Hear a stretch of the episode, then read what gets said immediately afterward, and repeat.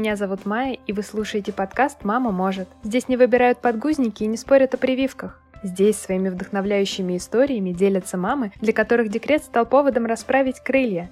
Мои гости — это мамы, которые поверили в себя и решили начать свое дело. Мы с моими гостями продолжаем делиться своим опытом и делаем это по-прежнему, сидя на карантине. А это значит, что все, кто может быть дома, находятся дома. И звук из-за этого немного хромает. Поэтому сейчас мне особенно важна ваша поддержка. Сделать это вы можете, поставив оценку или написав комментарий в Apple подкастах. Сегодня своей историей поделится Алла Рокки Маус, видеограф и мама двоих детей-погодок. Алла, привет! Спасибо, что ты сама проявила интерес к моему проекту и написал мне на Фейсбуке о том, что хочешь принять в нем участие. А мне это очень приятно, то, что тебе понравилась моя идея вдвойне. Пользуясь случаем, я хочу напомнить всем, что если вы тоже хотите поделиться своим опытом или знаете кого-то, чью историю обязательно нужно рассказать, пишите мне, пожалуйста, на почту. Найти ее можно в описании каждого выпуска. Алла, а расскажи немножко о себе, и мы начнем рассказывать твою удивительную историю. Всем привет, меня зовут Алла, я видеограф, и у меня двое детей-погодок. Им сейчас почти 7 и 6 лет. Ходит в детский сад. Сейчас уже в школу пойдем. Вот так.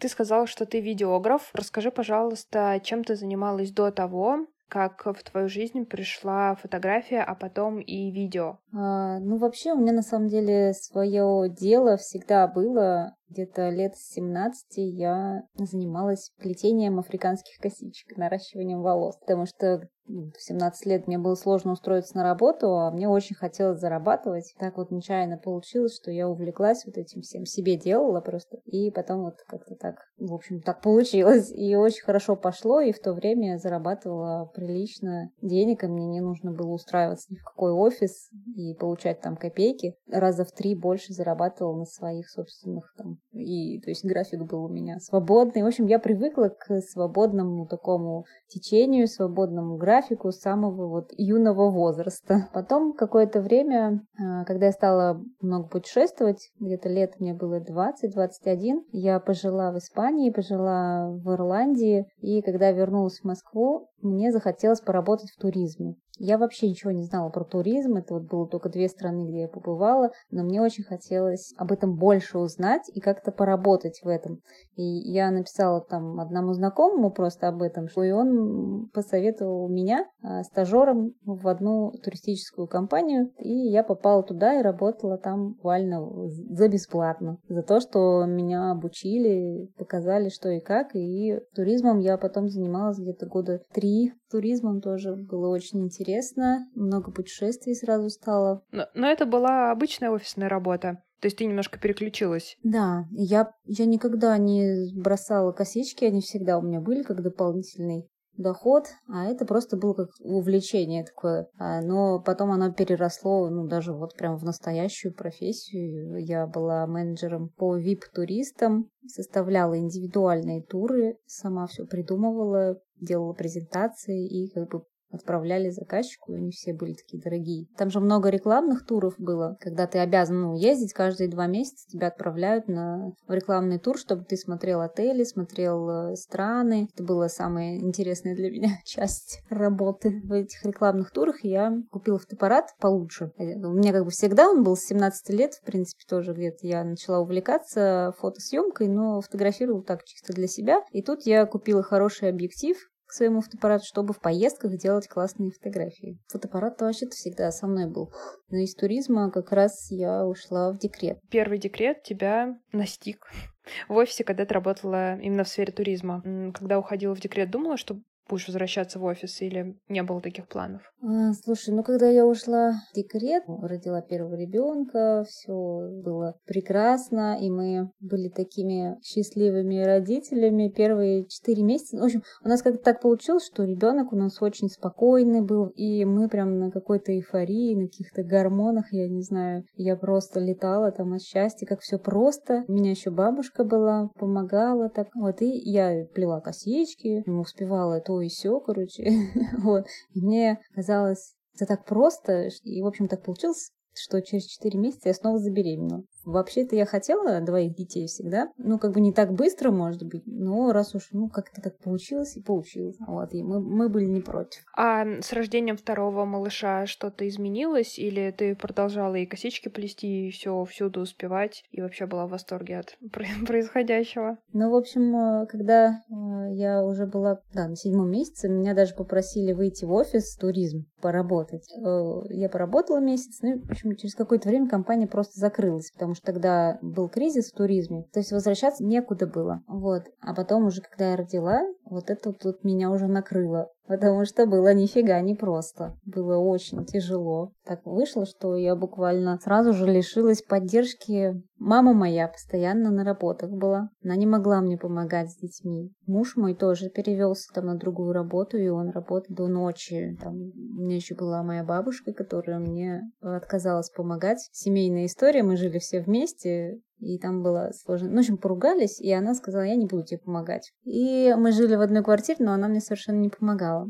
В общем, это было очень сложно. И Марк у меня, он мальчик младший, он все время плакал, очень беспокойный был. У него была жуткая аллергия. Он плохо спал, в общем, плохо ел. было все ужасно. А Варя мелкая, она еще ходить не могла даже. Только в год и три пошла. Было прям, ну, очень сложно. Где-то первые полгода я себя чувствовала тут в четырех стенах, как в тюрьме в какой-то. Потому что наступила зима, 3-4 месяца я особо даже не могла выйти на улицу. Было очень сложно технически это сделать. Я не могу, например, оставить коляску на первом этаже, я живу на девятом, у нас есть лифт, но он не грузовой, а обычный. И коляска, например, для двойни, она не, не влазит в этот лифт. И мне нужно очень много манипуляций совершить. То есть одеть двоих детей, пока они орут, одеть себя, выпустить эту, спустить эту коляску вниз, а дети в это время одни. Это все очень было сложно, и да, зима это то еще испытание, конечно, и для взрослых, и для детей, тем более. Угу. Да, и то есть ты их одеваешь, они все там вспотели от криков, ты уже весь вспотел, ты выходишь на улицу, сажаешь их в эту коляску, начинаешь двигаться и тупо понимаешь, что коляска не едет. Она не едет по снегу.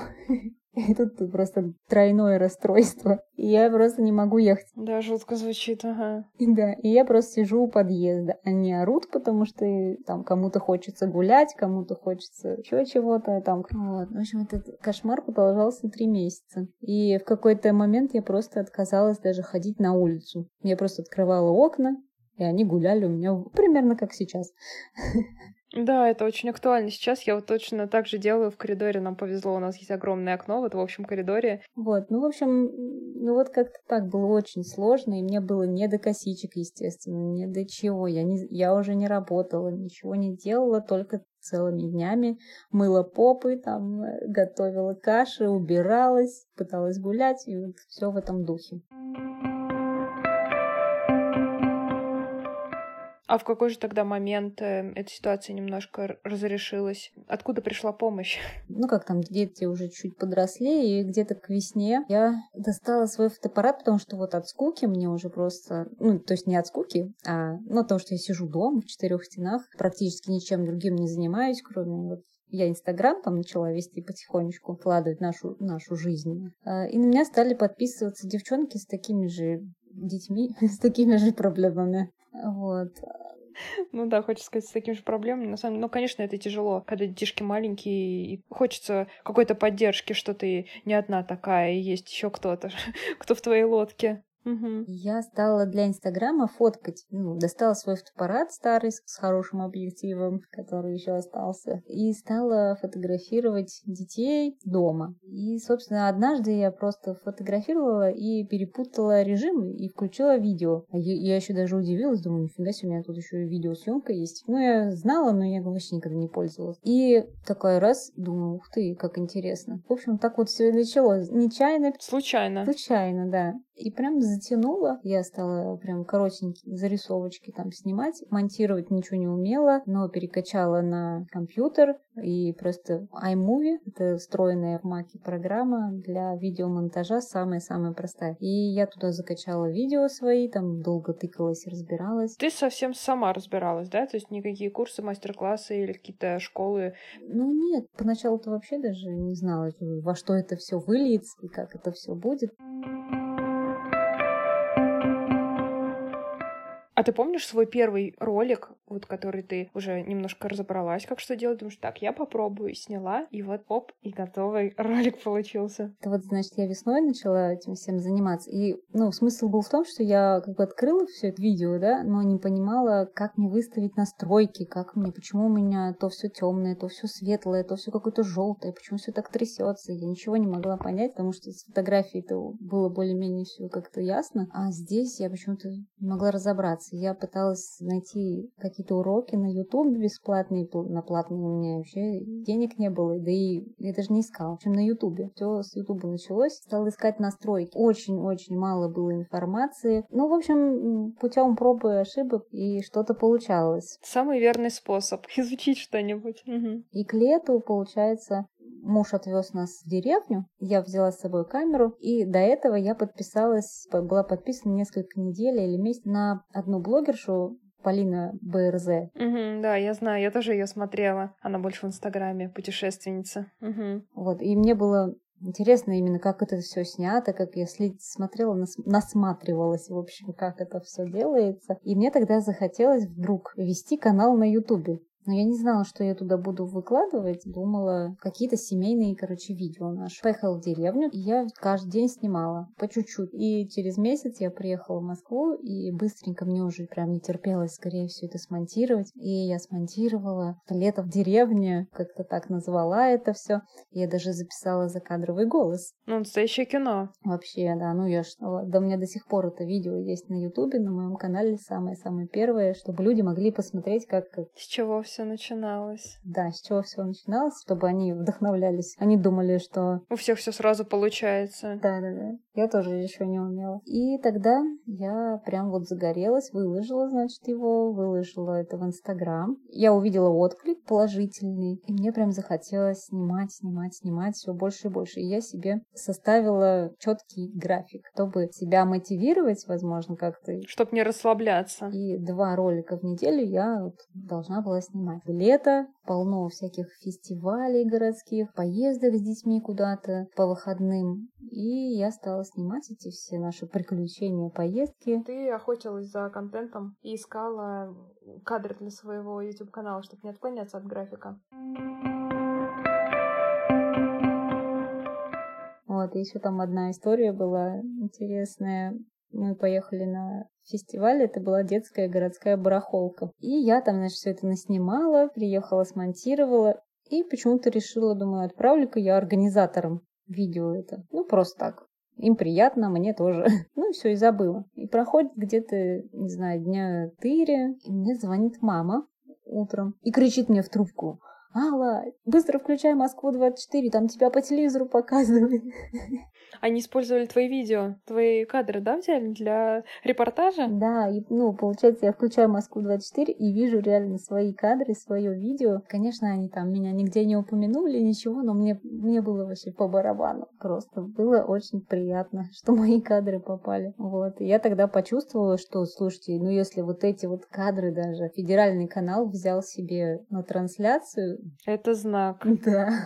Ты на верном пути. Вот, ну и все, там уже дальше понеслось потихонечку.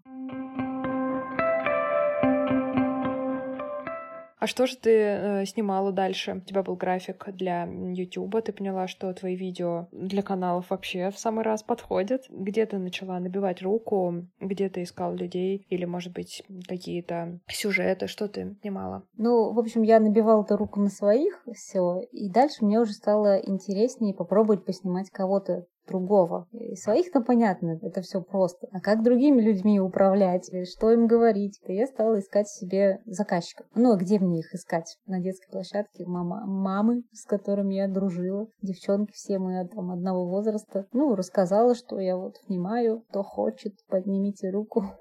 И девочка одна там, ну, я хочу, говорит, давай поснимаем. Вот, ну, пошли погуляли, я поснимала. Было достаточно тяжело, потому что, ну, не знала, как, чего сказать, что придумать. Ну, ничего, как-то справилась. Так и пошло. Потом я стала выкладывать в Инстаграм, и там мне уже начали понемножечку кто-то знакомый тоже увидел и написал, можешь ли ты меня поснимать, тоже все бесплатно. Ты продолжала снимать вот на тот самый фотоаппарат, с которого все началось, где ты случайно переключила настройки. А ты вот ловила себя на мысли, чем для тебя видео вот в главной степени отличалось от фотографии? Ну, понятно, что тут статика, там движение, но вот какой-то нюанс, который тебя зацепил и именно увлек в видео? Что для тебя было самым главным в этом? Я всегда любила что-то как раз непостановочное, такое живое, чтобы эмоции настоящие. Все естественно, да, получается? Ты никому не говоришь ручку сюда, так ногу вот отставьте там или еще что-то в этом духе. В общем,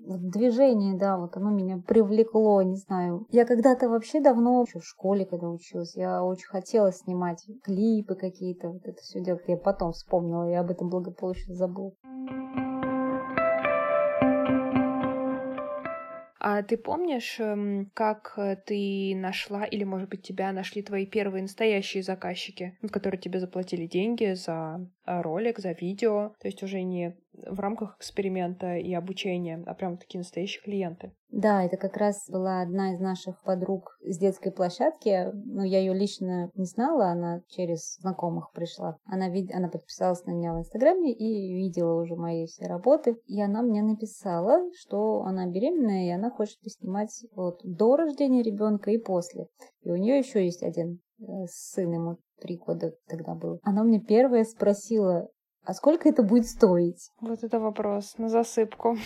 А я сижу и думаю, господи, а действительно, сколько это может стоить? Я даже вообще никогда не смотрела на это. Не смотрела других там каких-то операторов, видеографов, сколько у них вообще ценники. Не интересовалась как-то вообще заработком, знаешь. Именно все было на эмоциях, на, на драйве. И она мне говорит, ну, такой вопрос задает, сколько это будет стоить. Ну, я тогда за косички брала, получается, где-то по четыре с половиной тысячи за, за голову. И я подумала, что, ну, примерно столько же времени я потрачу. Значит, ну, где-то три тысячи скажу сказала ей 3000, и она согласилась благополучно. Я думала, откажется. И я ее, значит, начала поснимали. Я прям придумала там сюжет классный, с кадровым голосом. Старший сын рассказывал, короче, как он ждет своего братика. Это было так мило вообще. Все так здорово получилось. Да, это все так трогательно. Детишки, они вообще такие хорошие. И ей очень понравилось. Она говорит, до сих пор это мое любимое видео. Я всем гостям его включаю. Хотя оно снято так, ну там все трясется, все дрожит дрожит, фокуса нету. А, еще ужасно. Я сейчас смотрю. В итоге я поняла, что если я хочу на этом зарабатывать, то я не могу снимать такую технику, а, а, как а денег на новый фотоаппарат хороший, дорогой у меня нет. Начала плакаться мужу. Типа, вот, хочу зарабатывать. Говорю, буду плести косички, буду откладывать деньги. В итоге он понял, на что намек. На Новый год он мне 31 числа говорит, приезжай ко мне в офис. Я говорю, зачем? Он говорит, надо, приезжай. Я приехала, он меня повез в магазин техники 31 декабря. Мы купили. Вот, я вообще там вся в счастье. Ну, и давай уже в Инстаграме. У меня там было, по-моему, 1500 подписчиков. Я начала как-то продвигать продвигаться постепенно. Ну, именно рассказывать, что ты занимаешься видеосъемкой. Да, ну да, да. Рассказывать, выкладывать что-то. Тогда вообще Инстаграм другой был. Да, Инстаграм, конечно, был вообще другой. Угу, не говори. Вообще другой. И там люди, они хоть... Да и люди вообще, да, другие были, действительно. Ну, как-то все проще было. И впечатлить было проще, и заинтересовать как-то. А сейчас все уже такие тертые калачи. Да, и тогда видео никто не снимал. Вот а я смогла найти двух видеографов, семейных в смысле. Свадебных-то всегда полно было, а вот именно, чтобы семьи снимали, не было вообще никого. И стал через блогеров давать рекламу. Ну, всем писала подряд, кто, ну, не подряд, не подряд, а писал тем, кто мне нравится. Тем мы прям вот на одной волне. Предлагала им ролик, да, то, что они его выложат у себя и про меня расскажут. И это просто бомба просто была. Это зашло офигенно. Я сняла, наверное, блогера Тыри. Это я сняла их получается, в мае я начала снимать блогеров. У меня заказов куча, куча, куча было. Всем нужно было видео. Потом кто-то из блогеров пригласил меня на детский праздник, на день рождения. И там вообще понеслось. А что, можно детские дни рождения снимать? В общем, как-то вот так. Это же вообще самая плодотворная тема. Детские дни рождения. Они же каждый год. У всех происходят. Вот детские дни рождения это то, это основной заработок. Смотри, вот ты рассказала, насколько тяжело тебе дался вопрос цены, как тебе было сложно определить, сколько твой труд стоит. Как все таки назначить цену за видеосъемку, как вообще с этим вопросом справиться, потому что у меня, ну, те же самые проблемы были, когда я начинала только печь торты, мне было вообще непонятно, но и то у меня были, например, какие-то исходники, предположим, продукты, а у тебя именно вот время, твой труд. Как ты поняла, сколько стоит твоя работа? Ну, поначалу, да, вообще очень сложно мне было с ценой разобраться. Я ставила, ну, как сказала, 3000. Примерно столько же я и брала вообще за всю съемку. В общем, это все с опытом пришло, на самом деле. Вот я брала 3000 за съемку. Я могла снимать, например, 3 часа, кого-то, а кого-то один час. Ну, и потом просто я прихожу домой и рассказываю мужу, он мне говорит, ну что-то как-то нецелесообразно так как-то, надо как-то что-то придумывать по цене. Но все равно я не могла, и вообще у меня просто чисто психологически было сложно, больше трех или там три или четыре тысячи немножко подняла цену. Мне было психологически сложно это сделать, потому что я считала, что я вообще же, я же нигде не училась, я же вообще тут самоучка. На ютубе посмотрела пару роликов. Чего теперь считаешь себя там суперпрофессионалом, что ли, чтобы деньги брать? Это, в общем, у меня такое-то самомнение было не очень. Вот, хотя все говорили вокруг, что у тебя так... Ну, как будто у тебя нету права, да, брать за это деньги. Ну, да. Получается, что у меня еще установка такая с детства. Бабушка мне там говорила, что типа, надо диплом, чтобы был аттестат, не знаю, образование, так когда ты человек, можешь чего-то там заявлять о себе. Вот, а у меня тут получается ничего. И даже нигде не училась, просто хотя бы какой-то сертификат. Так я и брала эту минимальную цену, пока не набила руку уже. И получилось, что снимала клиентов, у них трое детей, и они меня постоянно звали там на детский праздник. В общем, мы часто встречались, и она мне уже на третьей там где-то съемке говорит, Ал, слушай, что ты так мало берешь за съемку? Вот я бы честно в два раза больше заплатила. Вот я тебе честно говорю, бери бери больше. Я готова заплатить за это в два раза. Видимо, она почувствовала какую-то мою, что я что-то тут неуверенная какая-то в себе, и мне прям пинок дала. Я думаю, раз уж она сказала, что в два раза, ну, значит, в два раза и подниму. Ну, слушай, как здорово вообще, что она попалась на твоем пути и тоже дала тебе новый виток развития твоего творчества. И, кстати, тогда я подумала, что надо мне пройти какой-то мастер-класс или что-то такое, какое-то обучение. Я и стала искать, искать. Я нашла просто свадебного видеографа, который мне более-менее понравился. Ну, я подумала, что хоть для э, общего развития пойду схожу на мастер-класс. Там два дня было, один день теория и один день он снимал, а мы смотрели. И еще был разбор работ. Все показывали свои работы, и он комментировал, какие ошибки. Мне было очень страшно, что мою работу сейчас будут смотреть еще 15 человек в темном зале на большом экране. А, то есть это было прям вот как презентация, не то, что ты ему присылаешь, а прям все вместе смотрят. У меня там дрожало все на свете, но куда деваться? Заплатила за это.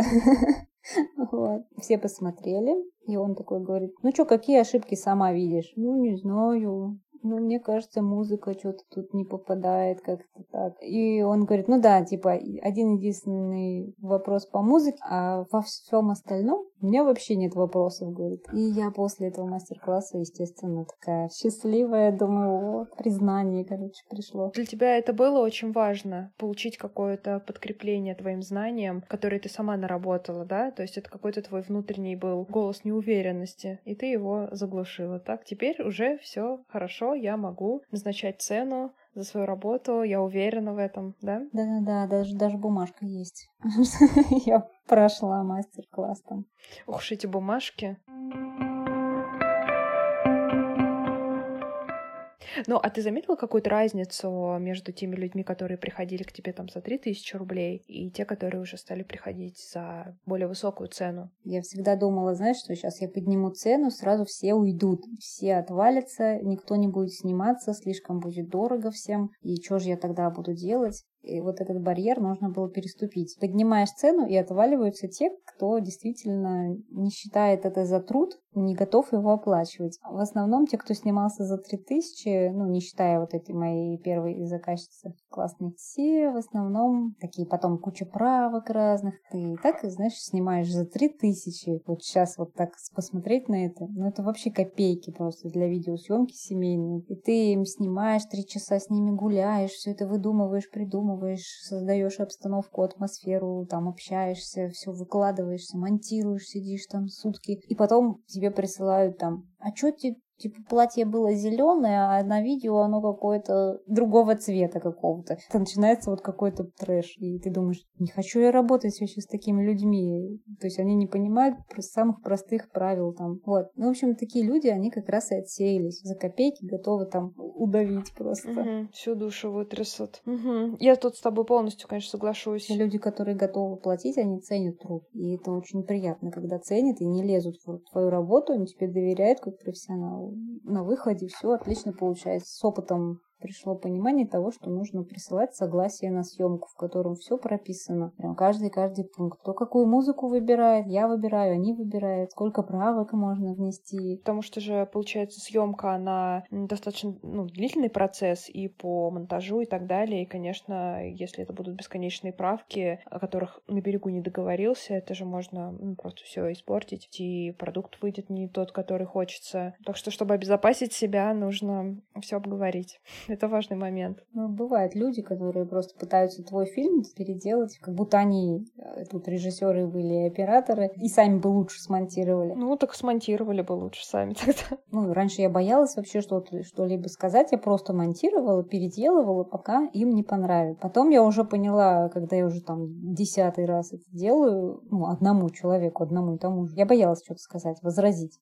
А потом я перестала бояться и начала уже ставить свои позиции. Ну, у меня три правки. Все, если после трех правок опять что-то. Ну, в общем, у меня категорично началось. Ну, конечно, ты же делаешь это с любовью и полной отдачей, ты уважаешь свой труд. Хочется, конечно, чтобы заказчики твой труд уважали и доверяли тебе, и давали какую-то свободу, да, действий, потому что, ну, грубо говоря, невозможно же все контролировать. То есть ты же изначально выбрал по портфолио, может быть, по отзывам человека, пообщался и, например, уже на этапе согласования понял, да, человек на моей волне, я готов с ним работать. И в этот момент, наверное, нужно немножко отпустить ситуацию, и тогда все будет гладко. Ты правильно сказала, это те люди, которые любят контролировать. А я уже таких контролеров могу вычислить просто по первой переписке. Э, даже просто... Да, есть такой вообще навык.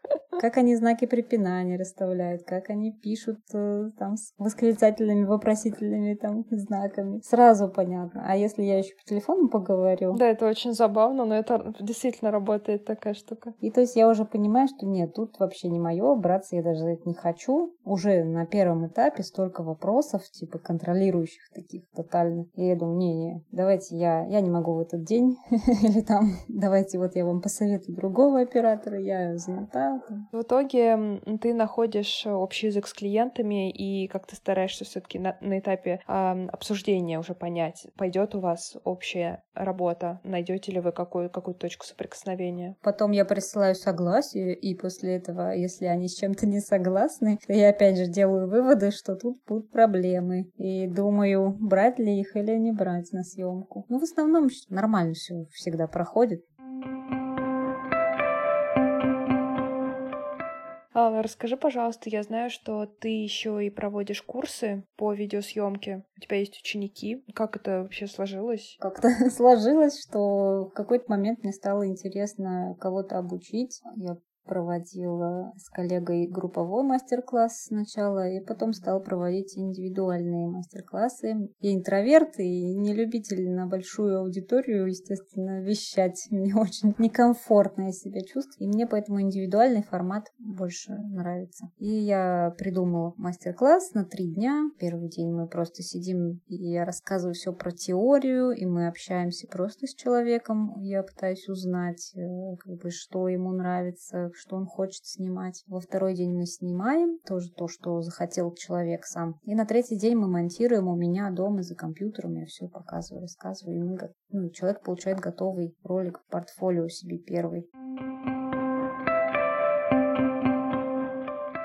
Была такая история классная. Девушка и сидели, общались. Ну, я спрашиваю, что тебе нравится, что тебе... А как понять, что мне нравится, говорю, э, снимать? Ну, мне все нравится. Да все, в общем-то. Я говорю, ну, как это все? Вот, когда ты смотришь там работы мои, других видеографов, что тебе вот прям откликается, на что у тебя сердце прям начинает замирать, и ты, что ты сидишь и смотришь с открытым ртом буквально, да, там ловишь каждый кадр. Так я смотрю только твои ролики с выписки. Классно.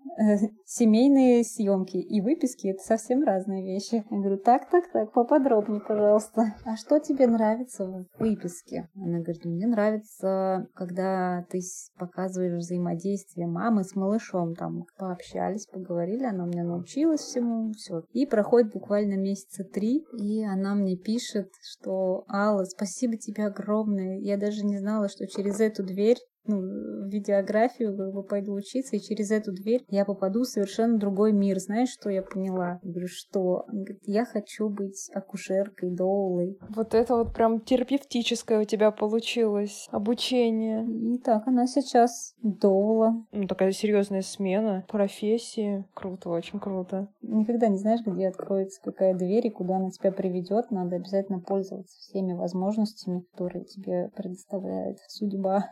А что что ты почувствовала, когда вот человек, который пришел э, к тебе, ну, грубо говоря, за одним э, знанием, вот сообщает тебе такое, что ты стала той путеводной звездой и открыла ему дверь вообще в ту профессию, о которой, может быть, она бы и не узнала никогда. Ну, я имею в виду, не узнала бы, что она хочет туда. Мне кажется, это прям вообще до мурашек. Ну да, у меня, конечно, мурашки были, и после этого я поняла, что у меня у самой откликается вообще. Я поняла, что я обожаю психологию, помогать, в общем, как-то людям узнать себя.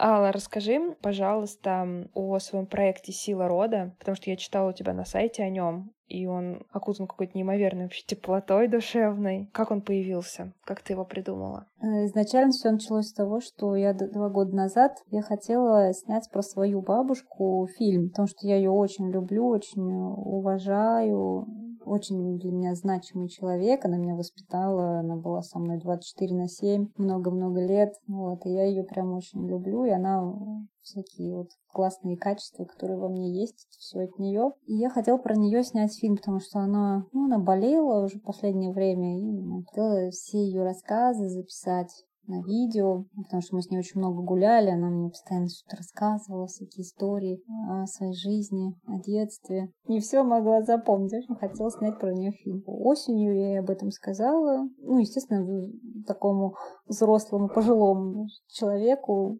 сложно вот это на все решиться.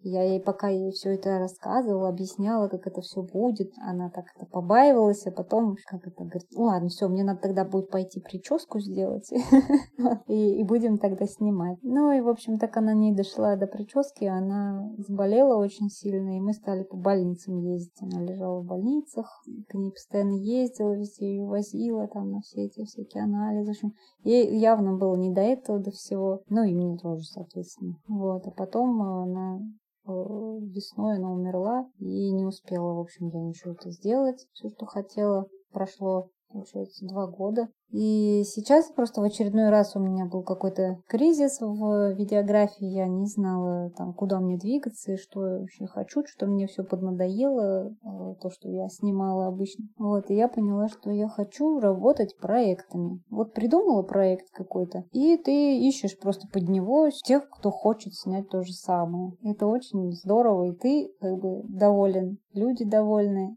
они даже, может, и не знали, что так можно. А это действительно так. Никто вообще не догадывается особо снимать своих родных, ну, делать из этого какой-то фильм. Просто так ты об этом не подумаешь, если вдруг вот не увидишь такой проект. Ну, обычно все какие-то события любят снимать, хотя просто жизнь повседневная, это же столько эмоций и впечатлений, которые, конечно, память течением времени, ну, не может сохранить в таких подробностях, а их так хочется, конечно, помнить, когда ты пересматриваешь, такие волны на тебя прям накатывают воспоминаний. Мне кажется, это вообще такое, ну, прям бесценные кадры и воспоминания. Угу. Ну, я считаю, что наши внуки, наши дети, точнее, должны знать историю своего рода и должны знать, кем были их бабушки и их прабабушки, потому что это, это важно. Это дает тебе действительно силу, и как раз когда я эзотерикой начала увлекаться, я поняла, насколько это мощно, и поняла, что это очень важно. Благодарность родителям.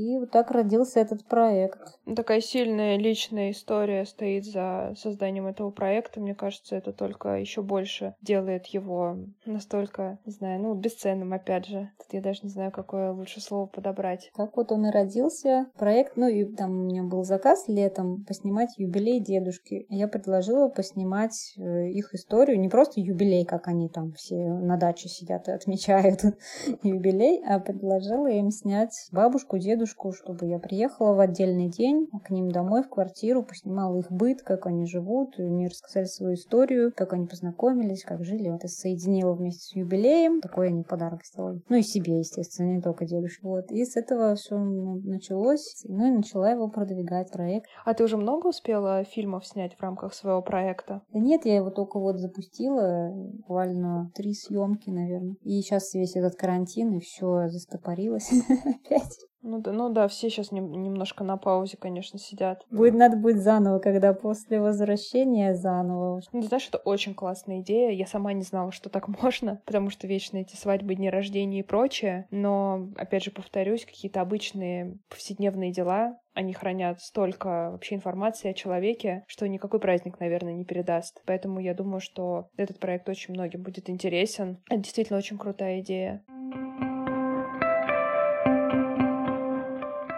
Ну, раз уж мы заговорили о делах семейных, я не могу у тебя не спросить, какую же роль э, в этом во всем э, играют твои дети. Как же тебе удается совмещать работу э, и материнство, тем более они погодки, то есть это просто такой ураган, наверное, дом происходит. Как ты на все находишь время? Ну, сейчас-то вообще очень легко, потому что они в саду целый день до 7 вечера. Сейчас вообще нет проблем. Я могу снимать и в будни, монтировать в будни с утра до вечера, а выходные выходные, если мне нужно куда-то на съемку поехать, я могу взять с собой детей одного или двоих, если это детский день рождения. У меня сейчас в основном заказчики все мои постоянные клиенты, которые уже сами говорят, бери детей, давай, что ты не берешь детей-то, привози. Или, я пишу, говорю, слушайте, я могу приехать к вам на съемку, но только с детьми, потому что мне их некуда сегодня пристроить. И все мне говорят, да, конечно, приезжай, что, двумя больше, двумя меньше. Детский праздник. О, вот это вот вообще класс. На детские праздники, ага. Ну, такие проекты я могу их взять взять с собой. Дети у меня, в общем, знают эту. То есть они полноправные участники проекта по съемкам. А когда, конечно, они были в самом начале, когда я только начала, у меня Варя ходил в ГКП, а ГКП это там на три часа, по-моему. Младший дома был. И он у меня, знаешь, такой самостоятельный, он все время сам играл с собой, потому что, ну, маме некогда, мама монтировала, сидела. Но я не испытывала от этого какого-то стресса, ну, думаю, наоборот, самостоятельности учится ребенок. Вот, а потом за три часа я быстренько что-то там помонтирую, накидаю черновик хотя бы, потом еду, забираю старшую из ГКП, и дальше у нас дневной сон получается. Ну, часа два-полтора они спят. И в это время я опять монтирую. И как только они проснутся, дальше я уже занимаюсь там обычными бытовыми делами, ужин, там, глажка, стирка, вот это все. А утро у меня именно утро и день на монтаж всегда. Ну, так что приходилось как-то жонглировать, короче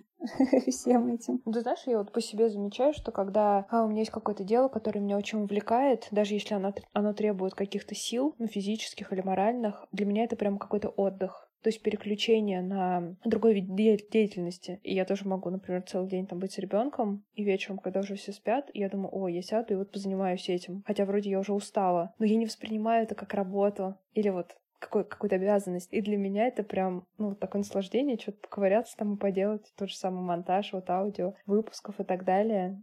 Поэтому, да, откуда-то вот силы, ресурсы вообще бесконечные. Тебе кажется, что ты уже никакая, а потом бац, и вот находится сила на самое тоже важное для тебя, что, в общем-то, наверное, помогает как-то перезарядиться и с новыми силами, ну, какие-то домашние дела погрузиться. Когда все одно и то же, конечно, это супер тяжело. Ал, а расскажи, пожалуйста, ты не понаслышке знаешь, насколько э, важно сохранять какие-то семейные традиции и хранить эти воспоминания. А какие традиции у тебя в семье? Что ты сохраняешь для истории своей? У нас э, есть традиция обязательно писать письмо Деду Морозу на Новый год. Варя еще, когда не умела писать вообще, она, ну, она уже умела говорить. И я ее попросила, ну, ты мне скажи, а я сама напишу. Ну, ты сделаешь еще поделку какую-нибудь Деду Морозу.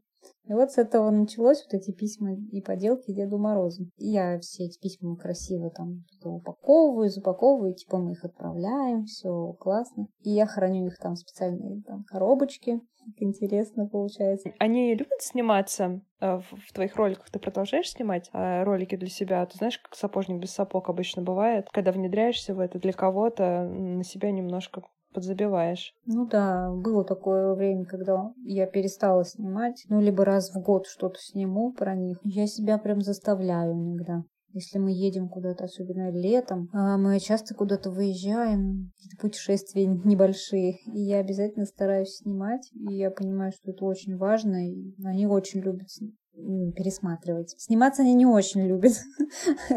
Приходится просто заставлять. Марк вообще, ну не то, что заставлять, а там как-то подглядывать все время, уговаривать. Да. Марк вообще не любит сниматься. Он постоянно мне закрывает камеру рукой и говорит, ну все, перестань снимать, ну все, хватит. Ну, приходится уговаривать. Или, ну, я просто делаю из этого монтаж такой какой-нибудь интересный. То типа так и надо было, когда он руками в камеру лезет вечно. Да, но это тоже прикольно. Такой, может быть, ход. Да, да, я как раз стала использовать это все. Я теперь, э, когда снимаю детей, я прям к ним близко-близко подхожу, чтобы они прям реально захотели потрогать объектив, и они начинают тыкать своими пальчиками в объектив. И для меня это кадр такой прикольный.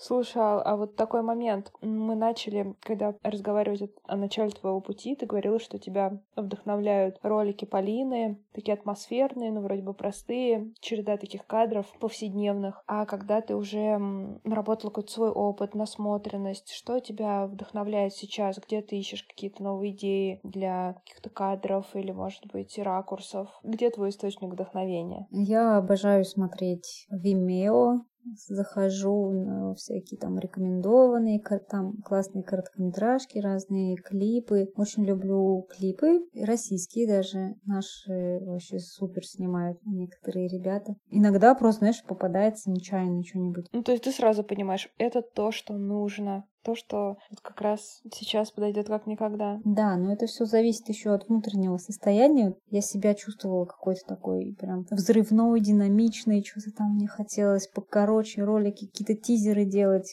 крутые, яркие. В общем, сейчас Прошло два года, мне вообще это не близко, я не хочу так снимать уже, я вообще наелась, и мне сейчас наоборот хочется вообще совершенно другого, вот бабушек снимать, то есть меняется все, все волнами какими-то в творчестве проходит, ну, это нормально. Знаешь, интересно получается, как-то твои фильмы, они резонируют с твоим личным состоянием, как ты видишь, вот что тебе хочется. Это очень интересный такой подход. Я вообще своих личных мастер-классах много там психологии. Мы пытаемся докопаться до уникальности, да, человека вместе с человеком. Вообще понять, как даже твое детство влияет на вообще весь вектор твоего творчества.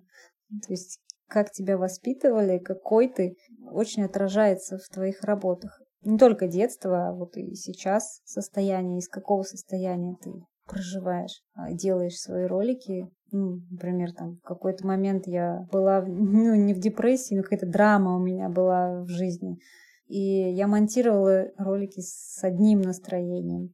Вообще сейчас смотрю и думаю, вот это, ну, знаешь, у меня есть такое, что я сублимирую там, да, свою э, энергию какую-то, свои эмоции, свои чувства вот в творчество. Мне обязательно, чтобы освободиться, чтобы прочувствовать свои чувства, мне нужно снять что-то. И тогда я себя прям чувствую, освобождаюсь, да, грубо говоря. И мы на мастер-классах разбираем, вот, как, бы, как влияет твое психологическое состояние на твое творчество. Это очень интересно пообщаться с самим собой.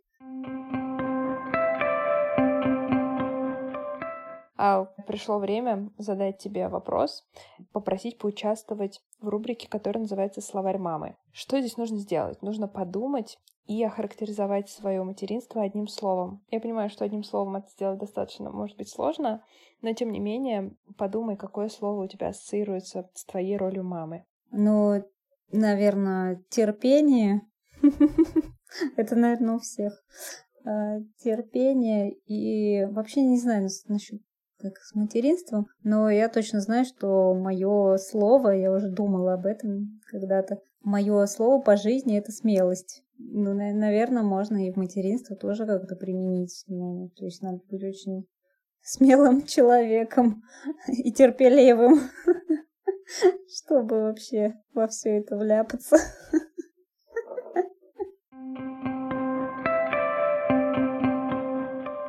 И еще одна рубрика, она называется «Совет свой себе посоветуй». А здесь нужно подумать, какой бы ты совет дала себе в начале твоего творческого пути. Может быть, была какая-то такая, ну, точка переломная или какой-нибудь сложный момент, в котором тебе бы очень пригодился вот тот самый совет. Что бы ты могла себе сказать? Ой, я сама себе всегда советую. Да, я задумывалась об этом и всегда себе советую, выбирай себя. Себя ставь на первое место. Э, ты у себя одна, люби и уважай себя, и все остальное ну, приложится. То есть обязательно нужно думать о себе в первую очередь, чтобы тебе было удобно. А дальше уже на втором месте муж, на третьем месте ребенок. Именно так, не по-другому. Не ребенок на первом месте, не муж на первом месте, а ты должна быть у себя на первом месте. Тогда все правильно. Тогда ты будешь доброй мамой, хорошей женой. Когда ты будешь э, в гармонии с самой собой. Это очень сложно.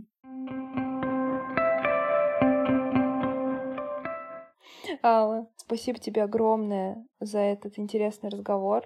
А, открою всем секрет, что мы его перезаписываем, потому что в первый раз у нас пошла какая-то беда со звуком, но мне было с тобой интересно разговаривать, как будто это был в первый раз. Даже разговор, это удивительно, но факт.